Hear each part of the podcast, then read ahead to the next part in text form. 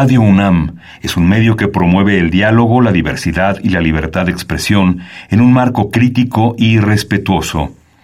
Los comentarios expresados a lo largo de su programación reflejan la opinión de quien los emite, mas no de la radiodifusora.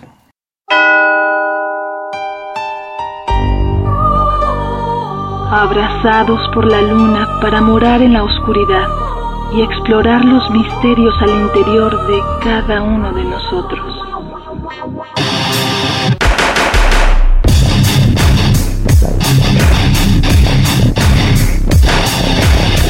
Carpe Noctem. Hola, ¿qué tal? Muy buenas lunes, sean ustedes bienvenidos a Carpe Noctem, noche de jueves o madrugada de viernes. Saludos a Celsi, no nos acompaña. Y bueno, eh, esta noche hemos hablado muchas veces de las bandas clásicas y del electrónico y las bandas del synth pop y los orígenes. Pero, a ver, en México tenemos clásicos del rock gótico mexicano. Sí, obviamente sí. Cada generación va a tener sus clásicos, cada generación va a opinar, va a decir en mis tiempos, o yo vi, o me tocó, eh, yo estaba, no sé.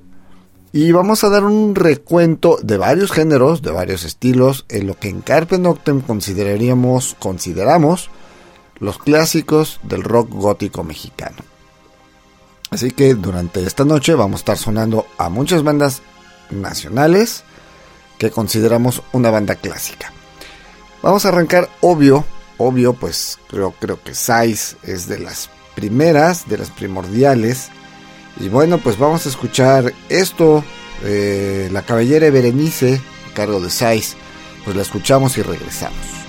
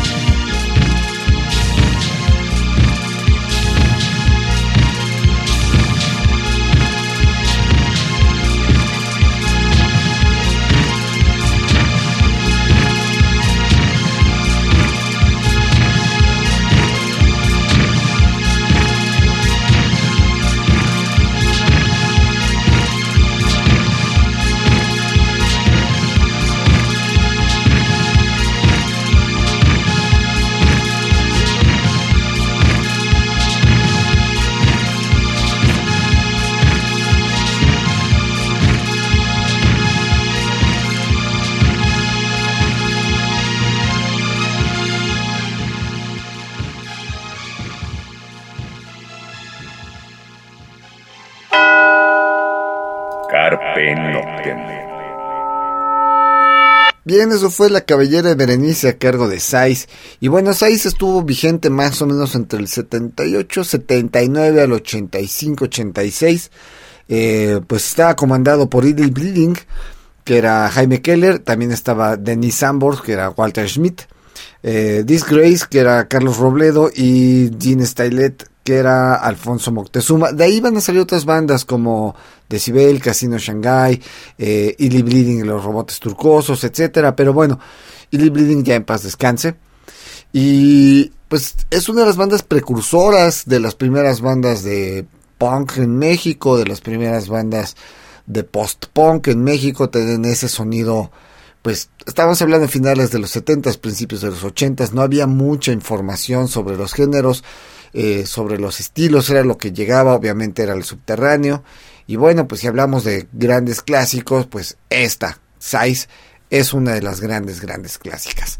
Em, ya que mencionamos a Casino Shanghai, pues yo creo que vamos a escuchar algo de Casino Shanghai. Eh, pues escuchamos y regresamos para platicar un poquito de Casino Shanghai y vamos a ir viniendo hasta, yo creo que vamos a llegar por el 2010 2015, porque obviamente, como decimos, cada generación tiene sus clásicos y bueno, pues vamos a venirnos lo más para acá posible. Vamos con lo que sigue, como dijimos, Casino Shanghai, pues escogimos Sexy Bodies del álbum Film. Lo escuchamos, regresamos para platicar un poquito de ellos.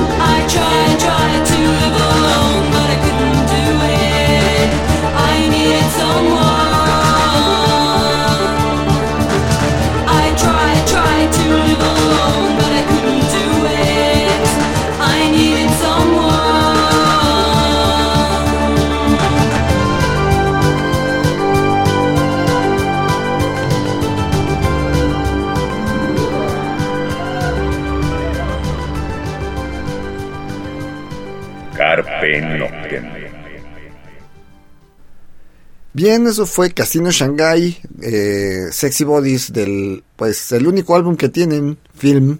Y bueno, Casino Shanghai eh, nace más o menos por ahí del 84. No dura mucho, del 84 al 86, pero regresó por ahí del 2013. Los tuvimos aquí en Carpe Noctem hace ya prácticamente 10 años. 2014 salió un sencillo y bueno, no ha habido más acerca de Casino Shanghai. Casino Shanghai era eh, Humberto Álvarez, Ulalume Zavala, eh, Walter Schmidt o Walter Schmidt y Carlos Robledo. Humberto Álvarez perteneció aparte de Casino eh, Shanghai posterior a MCC, Música contra Cultura, y a Sangre Azteca y Humberto Álvarez, bueno, Sangre Azteca, esto es un dato, no tiene nada que ver con el rocótico mexicano, pero eh, Sangre Azteca va, está regresando, está sacando material nuevo y va a estar eh, pronto en el Foro del Tejedor. Eh, habrá para los que les guste, los que recuerden a Sangre Azteca, tremenda banda, estaba junto con José Manuel Aguilera, José Manuel después hacia la barranca, Humberto Álvarez va regresando ahora con Sangre Azteca, pero regresando a los clásicos del gótico mexicano, pues llevamos dos, eh, Casino Shanghai, como dijimos, solo sacó este álbum film. Ulalume está sacando cosas, por ahí nos contactó, nos contactaron hace poco, nos mandaron material, pues le vamos a escribir para hacerles una entrevista y escuchar lo que andan haciendo actualmente. Eh, vamos a otra rola, otro de los grandes clásicos, ya un poco más para acá. Bueno, esto es del 86, lo de que acabamos de escuchar. Bueno, por ahí del 88, pues las ánimas del cuarto oscuro sacaron eh, pues dos discos. Ellos sacaron el disco El del Ojo, así lo conocemos. El Diablito, eh, también así lo conocemos. Em, pues vamos a escuchar Decadencia a cargo de las ánimas del cuarto oscuro y pues escuchamos, regresamos para platicar igual un poquito de ellos.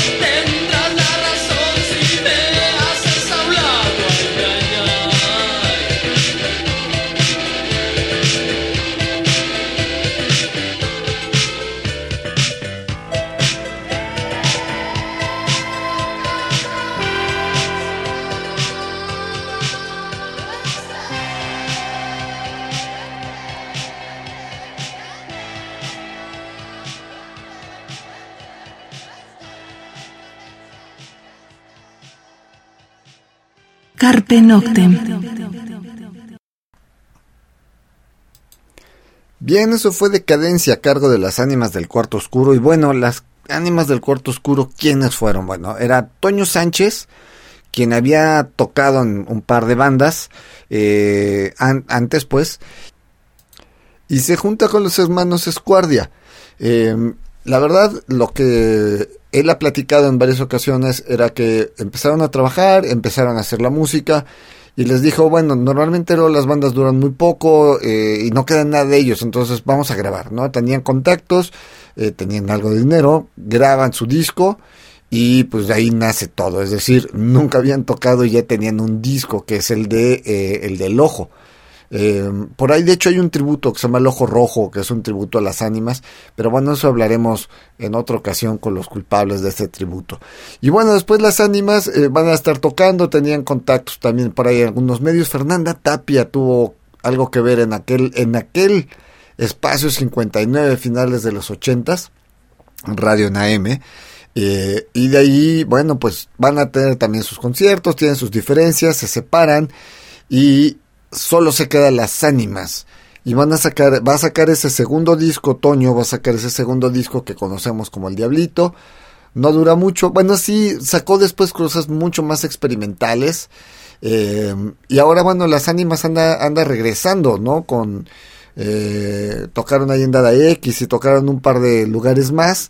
Y bueno, pues esperemos. Él vive en Argentina, entonces habrá que esperar a que regrese aquí a la Ciudad de México y ver que dónde más se puede presentar o dónde más va a estar para estarle siguiendo la pista. Pero sí consideramos clásica las, las ánimas del cuarto oscuro, eh, como una de las bandas referentes del underground mexicano, del pues gótico mexicano. No era un gótico clavado, eso lo tenemos que ver, porque eh, el gótico está naciendo en Inglaterra en esas, en esas épocas. Bueno, ya tiene sus, sus 8 o 10 años en Inglaterra, pero apenas está llegando a México. Entonces, bueno, Las Ánimas del Cuarto Oscuro no es una banda que consideremos de rock gótico, pero sí es una banda pilar del underground y sí, sí se considera una banda eh, clásica e incluso para muchos Las Ánimas es una banda de culto. Los discos andan caritos, ¿eh? En el Chopo y en Mercado Libre y por ahí de dos mil a cinco mil pesos un vinilo, pues porque es de culto y porque solo hubo mil copias en aquellos entonces. Vamos a otra rola, otra de las bandas que consideramos pues clásicas en el oscuro mexicano, pues década 2.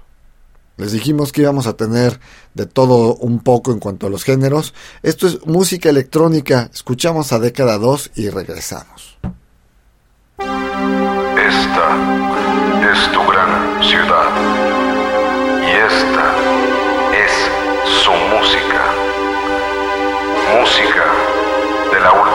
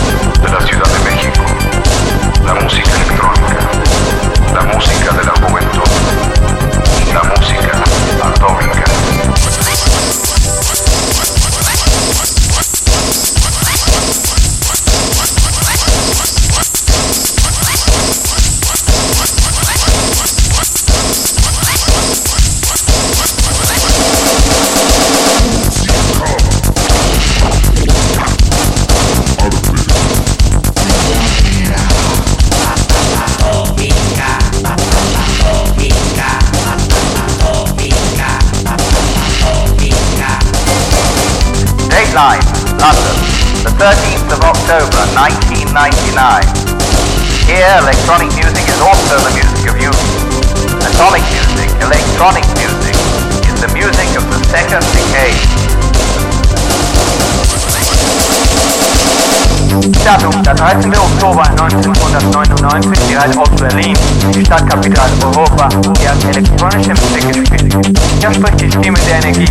Ich bin eine richtige elektrische Generator und liefere Ihnen Licht und Kraft. Date le 13 octobre 1999, directement de la ville de Paris. Ici aussi, la musique électronique, c'est la vérité de la jeunesse. La musique atomique, la musique électronique, c'est la musique de décade 2.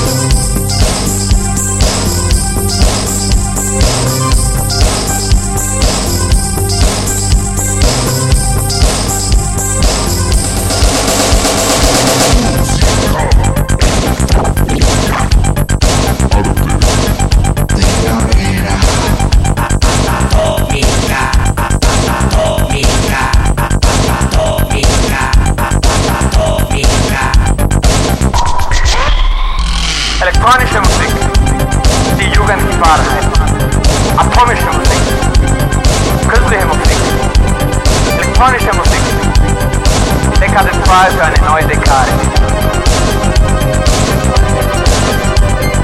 Electronic music, the truth news.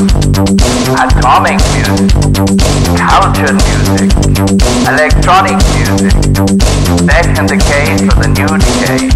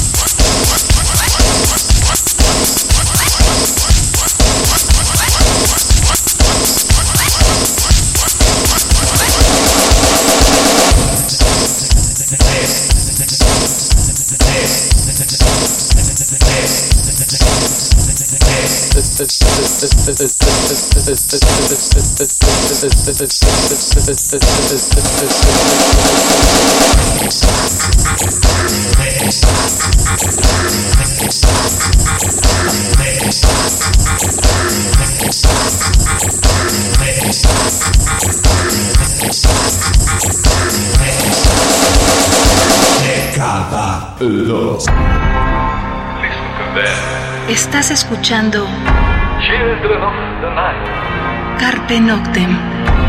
what music they Bien, eso fue década 2, música electrónica. Y bueno, década 2, Mateo Lafontaine y Carlos García, pues son los creadores de este proyecto de década 2. A principios de los 80 es cuando ellos se conocen. Y es por ahí del 85 que empieza a aparecer el material de década 2. Ahí, bueno, ahí oficialmente hay un disco que es eh, The Box, volumen 1, 1985-1989. Hay tracks también en un este EP, bueno, más bien en un eh, compilado que se llama Backup. Eh, de Expediente Tecnopop 80-89. Sin embargo, a la muerte de Mateo Lafontaine, que murió hace un par de años, se editó un, un, E- un LP que se llama La Noche del Átomo. Contiene seis temas, eh, música electrónica grabada en el 88, Psycho Dance del 89, La Voluntad de Dios del 87, eh, eso es en el lado A y en el lado B, Doctor Rhythm del 90, Ecstasy Bondage del 91 y Hallbox del 90.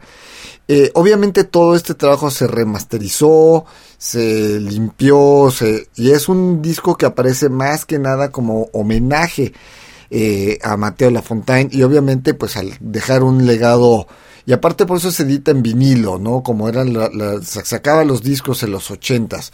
Entonces, bueno, si alguien lo tiene, consérvelo, es una joya. Y si no, también está bastante caro porque el tiraje, supongo yo que también fue de mil copias, desconozco, no lo tengo. Pero bueno, pues ahí está.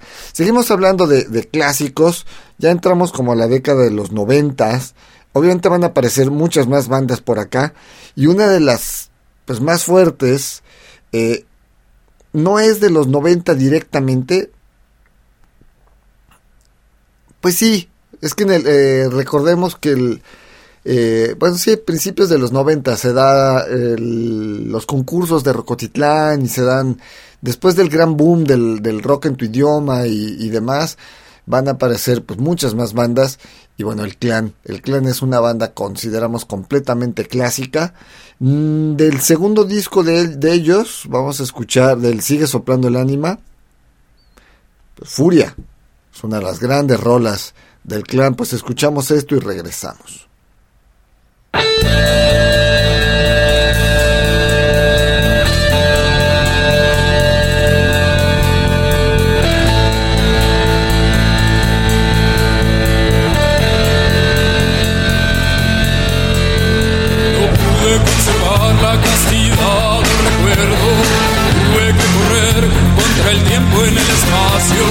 Necesitaba saciar el ansia de haber probado lo que tuve. Necesitaba gritarme a la cara que voy a lograr lo que algún día conseguí. Bebo mi angustia, no borro el pasado ni detengo el futuro. Cerrar la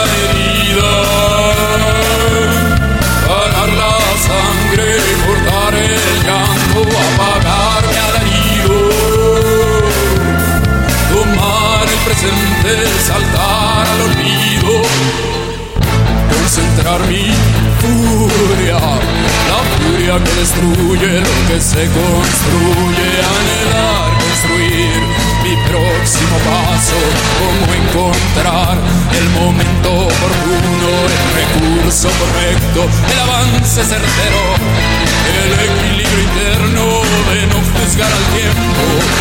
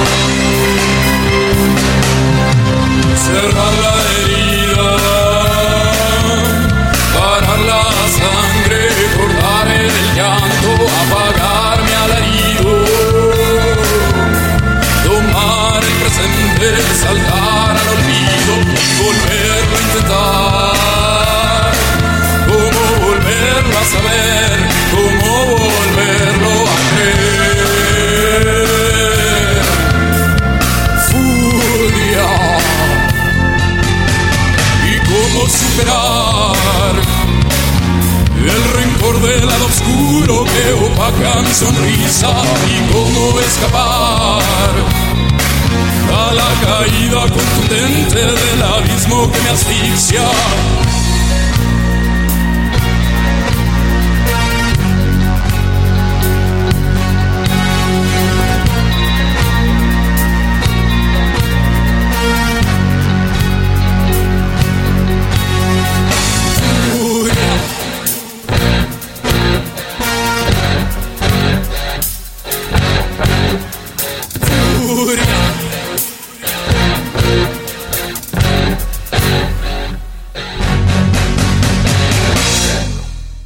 Carpe Noctem.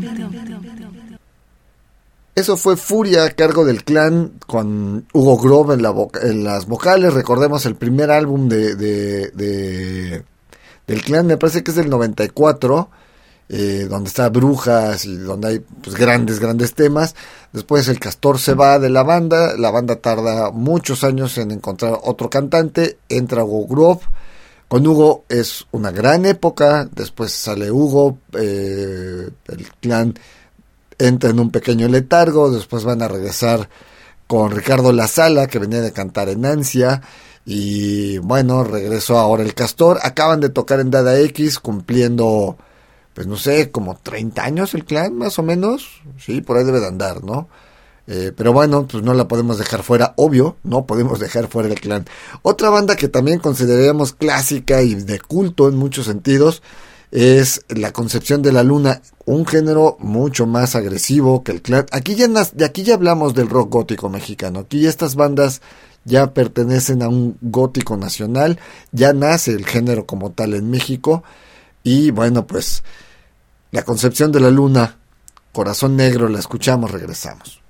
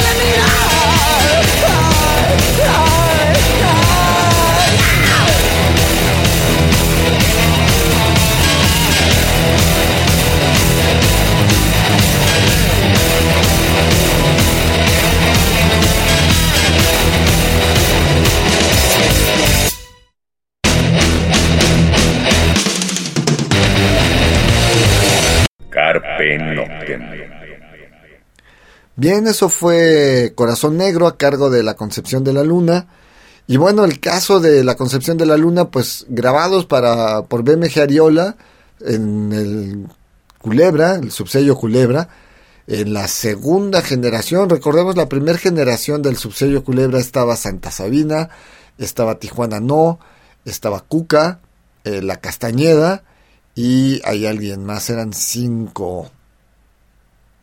Bueno, esa era la primera generación de, de Discos Culebra. La segunda generación entró La Concepción de la Luna, entraron Los Lagartos, salió por ahí Punto Rojo y otras bandas, ya hablamos también parte de la historia del rock mexicano.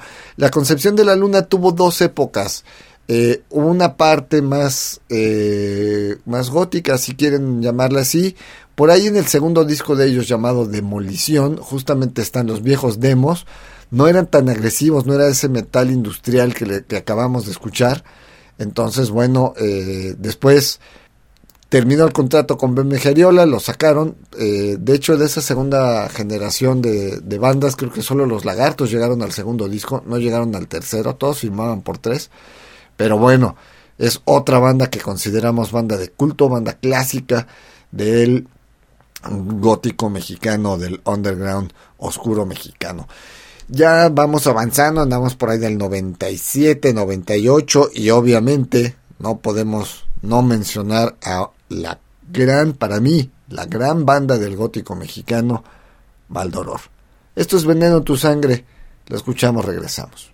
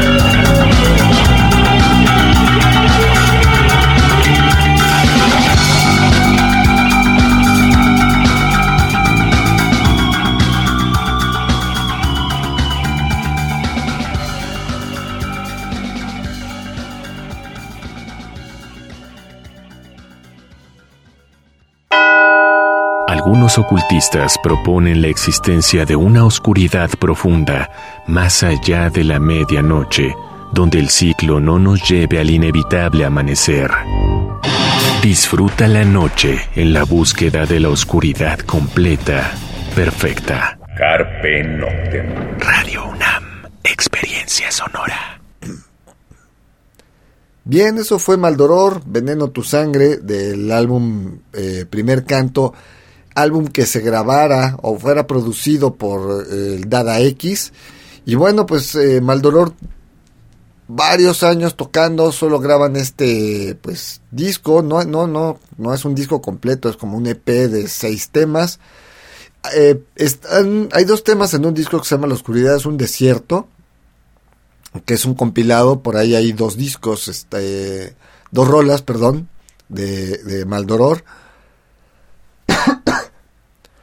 Y bueno, Maldoror fue muy intermitente, Octavio eh, tenía un carácter y una forma de ser, iba y venía, eh, la banda tocaba, se desintegraba, volvía a tocar, y bueno, pues Octavio falleció ya hace algunos años, eh, pues lo recordamos con mucho cariño. Lo tuvimos varias veces en Carpe Noctem en el programa de radio. Tuvimos la fortuna de tener Octavio. Y de ahí, bueno, van a salir otras bandas como, bueno, Citeres, eh, va a ser Citeres, eh, Luna Misty eh, por parte de Marco Lacroix. Y bueno, pues no podemos dejar fuera a, a Maldoror. Por ahí está también, lo vamos a mencionar porque no tenemos un rola preparado de ellos, La Divina Comedia. Por ahí hubo otras bandas como Mal de Ojo o El Cuerpo de Cristina. Ya habíamos eh, sacado un par de programas de los orígenes del underground. Eh, lo, chequenlo en el podcast si quieren, se los ponemos como para que regresen a esos programas. Pero hay que mencionar a estas bandas, ¿no? La Divina Comedia, Mal de Ojo, El Cuerpo de Cristina. Ya estamos hablando de los noventas, pero estamos tocando pues bandas que realmente sí ya, ya en esta época, digamos ya para el año en el que andamos hablando, 95, 96, eh, 94, 98, ya estamos hablando de un rock gótico mexicano, ya hay una escena mexicana fuerte y otra de las bandas que no podemos dejar fuera es Hueco. Hueco también es de las bandas de culto, las bandas precursoras de este gótico mexicano. Y bueno, pues vamos a escuchar a Hueco, comandados por José Hernández, buen amigo que además ahora está presentando este libro de Vamos a jugar a Londres. Y bueno, pues escuchemos a Hueco, esto es Cielo Negro, esto es más reciente, no es de esa época, pero pues escuchamos a Hueco y regresamos.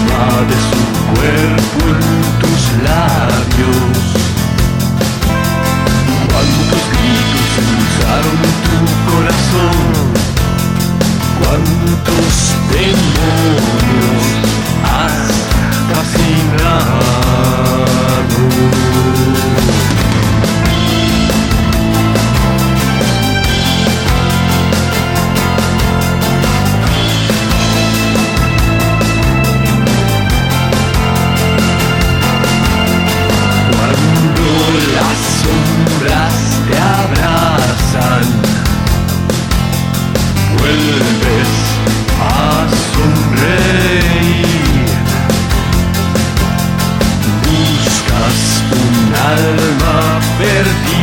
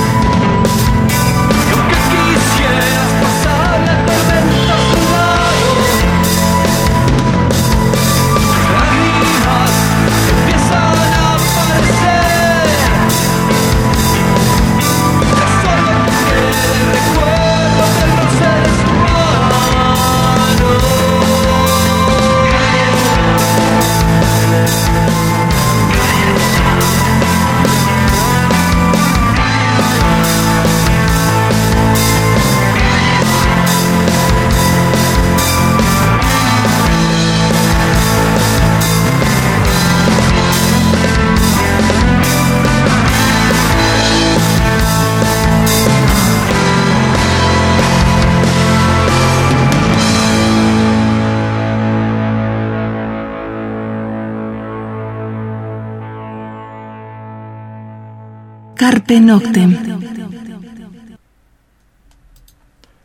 Bien, eso fue Cielo Negro a cargo de Hueco. Esto es más reciente, mucho más reciente. Afortunadamente, Hueco sigue tocando.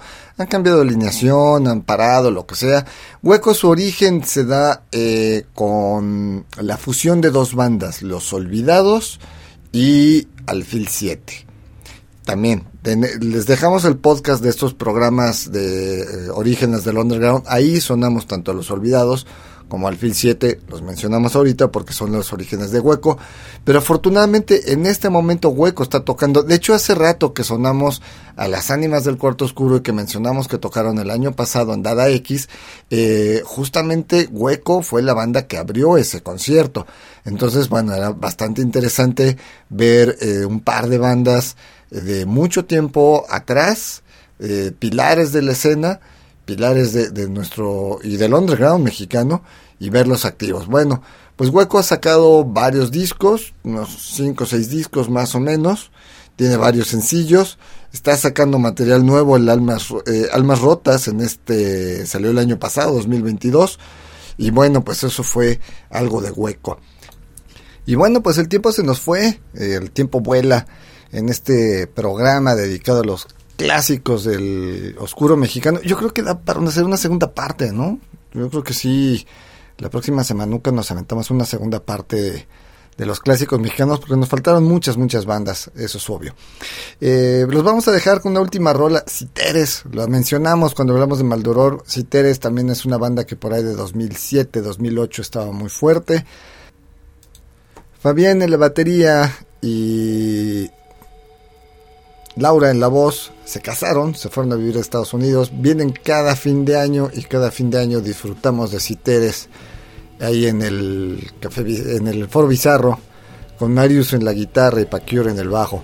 Pues los dejamos con esto, sueño, y pues nos escuchamos la próxima semana. Mientras tanto, cuídense donde quiera que estén.